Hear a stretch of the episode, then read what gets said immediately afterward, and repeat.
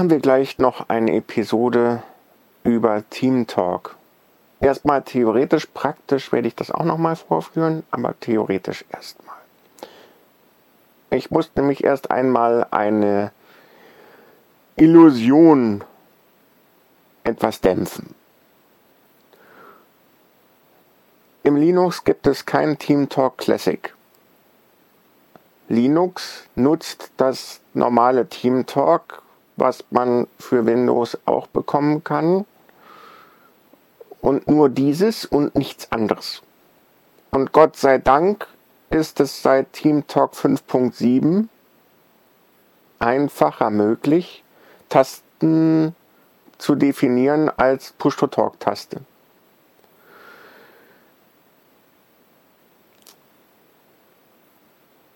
Technisch gesprochen heißt das Ganze, wir setzen keine Standardelemente von Linux oder also Standardelemente, ähm, wie jetzt zum Beispiel bei TeamTalk Classic üblich. Da gibt es einfach ähm, das Menü, das öffnen wir mit der Alt-Taste und äh, schalten uns durch. Oder wir gehen einfach äh, mal ähm, durch die Liste der Räume und der Leute durch, die da angemeldet sind auf dem Maulwurfshügel das ist dann nicht so einfach machbar.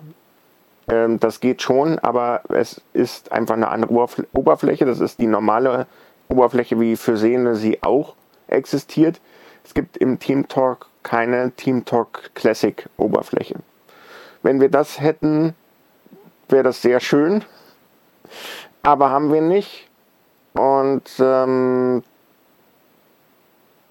da wir das nicht haben, müssen wir das andere irgendwie nutzen, was wir auch in gewisser Weise können. Ähm, und für Gäste wird dieses, dieses Team Talk, also dieses Team Talk für Linux ausreichen. Für Lotsen ist das Ganze und für Administratoren ein bisschen schwierig, wenn man die Leute verschieben will. Ich habe mit Linux noch nicht geschafft, jemanden irgendwo in einen anderen Raum zu bringen. Das ähm, habe ich bisher nur mit Windows geschafft. Aber gut, ich habe ja irgendwo beides hier im Einsatz, deswegen geht das ja.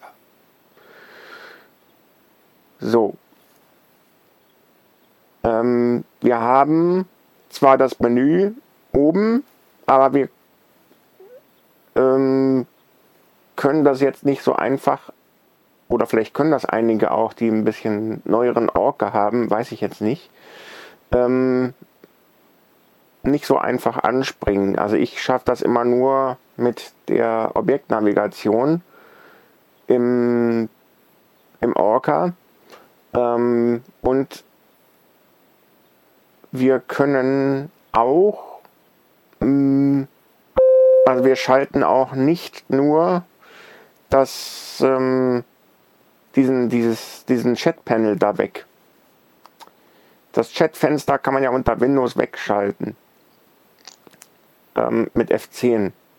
Unter Linux ähm, wird das so nicht klappen.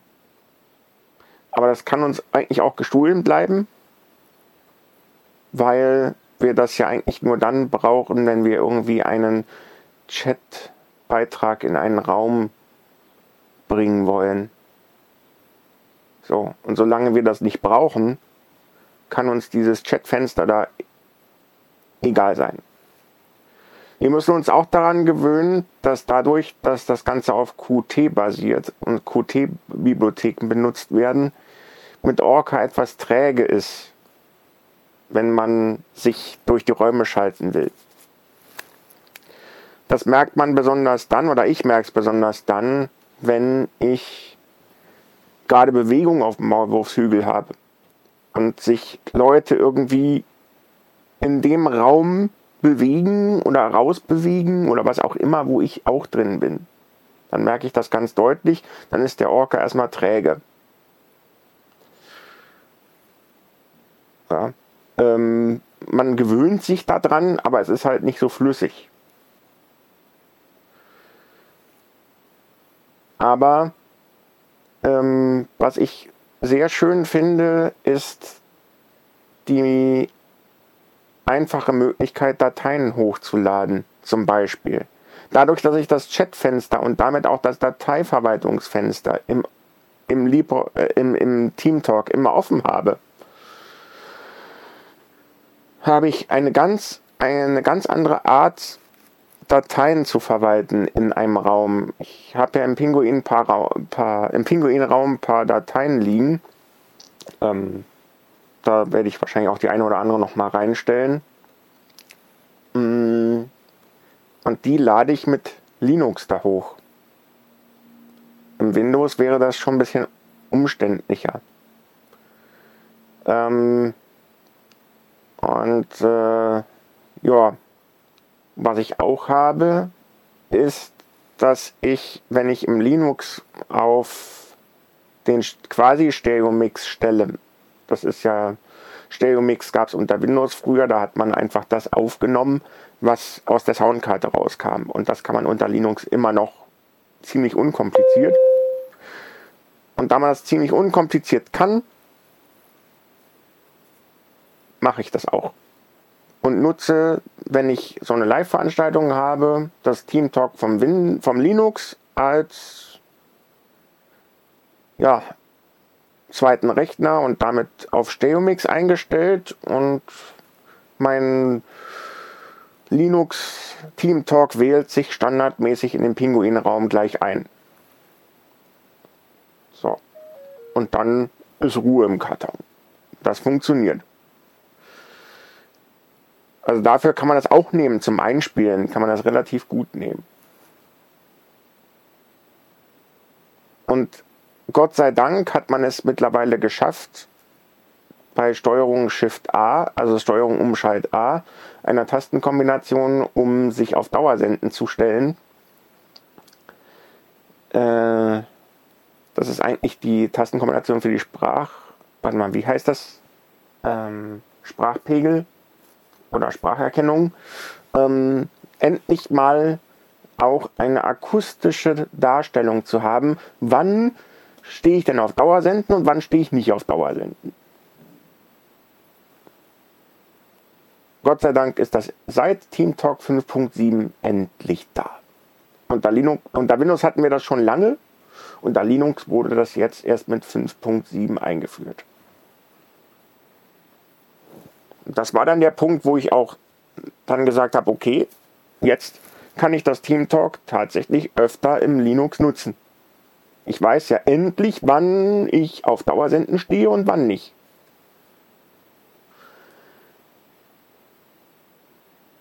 Ja, und das Team Talk können wir dann auch mal gemeinsam erkunden und werden feststellen, dass das Einstellungsmenü zum Beispiel, naja, ein bisschen knifflig ist.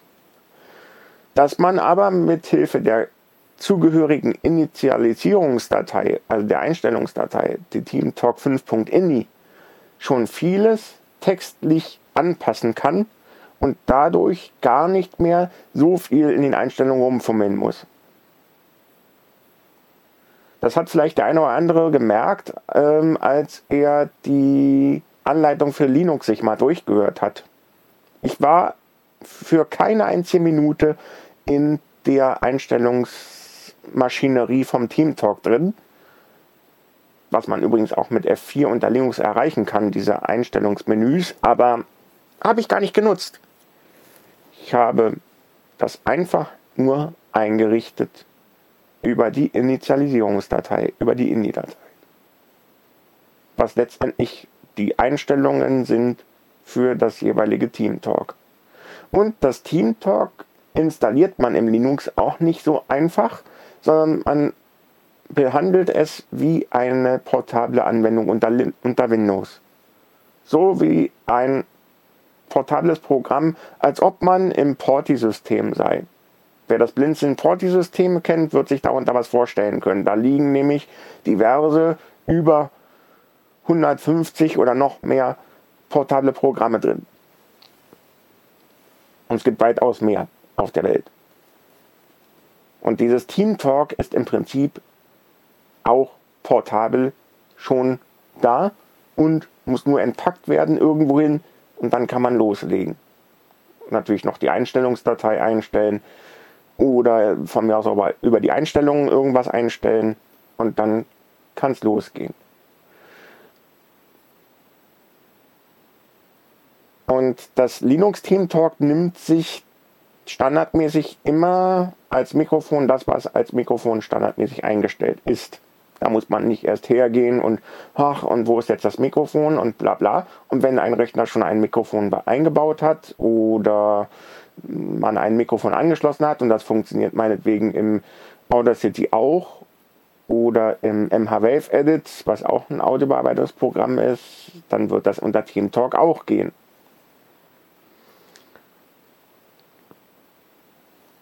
Oder wenn ich ähm, unter Linux äh, meine Veranstaltungen mache und dann steht der Rechner auf Stereomix und auf Dauersenden, dann wird eben der Stereomix in den Team Talk übertragen. Und das geht auch.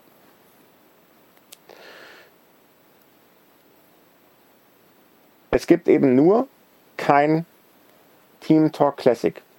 Wenn wir das haben wollten, dann müsste das auf GTK basieren. Aber dann müsste man sich wieder die Frage stellen, auf welche Version von GTK und so weiter einigen wir uns. Und, äh, und gerade weil Team Talk einfach für alle erreichbar sein soll. Und unter Windows auch Qt verwendet werden kann, wird das Qt unter Linux genauso verwendet. Genauso geht es dem ähm, VLC-Player, der ist für Linux auch nicht hundertprozentig anders. Der ist unter Linux genauso gemacht wie unter Windows mit den gleichen Programmbibliotheken, nur eben für Linux äh, entsprechend portiert, wie man das nennt. Aber es sind die gleichen Programmbibliotheken im Wesentlichen. Und so muss man nicht ähm, ja, für jedes System was anderes entwickeln. Das hat dann so ein bisschen seine Vor- und seine Nachteile. Und man kann sich das so gut wie möglich anpassen und dann geht das auch. Ja, also das ist schon machbar, dass man sowas sich vorbereitet oder entsprechend einstellt. Und irgendwann werde ich das nochmal klassisch darstellen, also praktisch vorführen, wie man sich das Team Talk entsprechend anpassen kann. Und bringe das hier in den Pinguin Podcast. Mikrofon ist gerade weggerutscht. Bringe das in den Pinguin Podcast hier hinein. Und dann funktioniert das auch.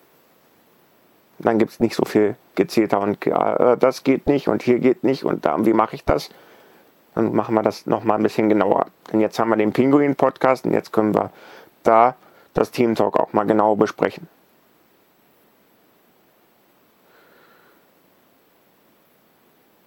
Ja, es gibt nämlich äh, bei dem Team Talk auch oben, äh, wenn man über die Objektnavigation geht, bestimmte Schaltflächen, die man auch erreichen kann und die man dann entweder mit der Breilzeile oder mit der Mausemulation, was auch zum, zur Objektnavigation gehört, die so ähnlich wie bei NVDA funktioniert, nur ein bisschen einfacher meiner Meinung nach noch ist, äh, bestimmte Sachen einfach erreichen kann. Also alles hat so seine Vor- und Nachteile. Also wenn ich normal sprechen will, und ich will trotzdem am Linux-Rechner arbeiten, kann ich das machen. Sobald ich aber lotsen muss und jemanden irgendwo in einen Raum geleiten muss, dann ist ein Windows mir wieder lieber, weil der mehr Tastenkürzel hat. Gut, trotzdem vielen Dank fürs Zuhören. Wenn ihr die Episode dann in den Händen habt oder auf euren Geräten oder wie auch immer. Und wenn das Ganze mal dann entsprechend auch existiert alles. Gut, hier war Wolfram aus Berlin mit einer weiteren theoretischen Episode und praktisch machen wir das Ganze auch nochmal.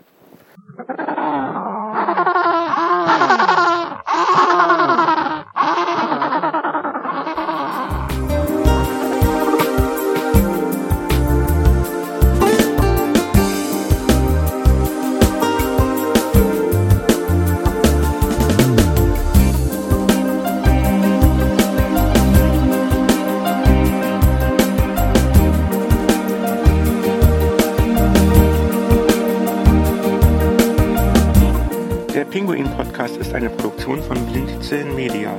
Blindzellen schreibt sich in diesem Fall B-L-I-N-D-Z-E-L-N. Feedback kannst du uns an podcast.blinzeln.org schreiben oder eine Bewertung in deinem Podcast-Portal oder in iTunes abgeben. Um an Hilfen bezüglich Linux und weiteren Betriebssystemen ranzukommen, kannst du dich an die Mailingliste des Pinguin wenden. Dessen Infoseite ist pinguin.blinzeln.org. Dort gibt es ein Eintragungsformular, aber man kann es auch über eine Mail an pinguin-subscribe at blinzeln.net abwickeln, was ein bisschen einfacher ist. Und nun viel Spaß in der Linux-Welt und in der Welt der weiteren freien Betriebssysteme.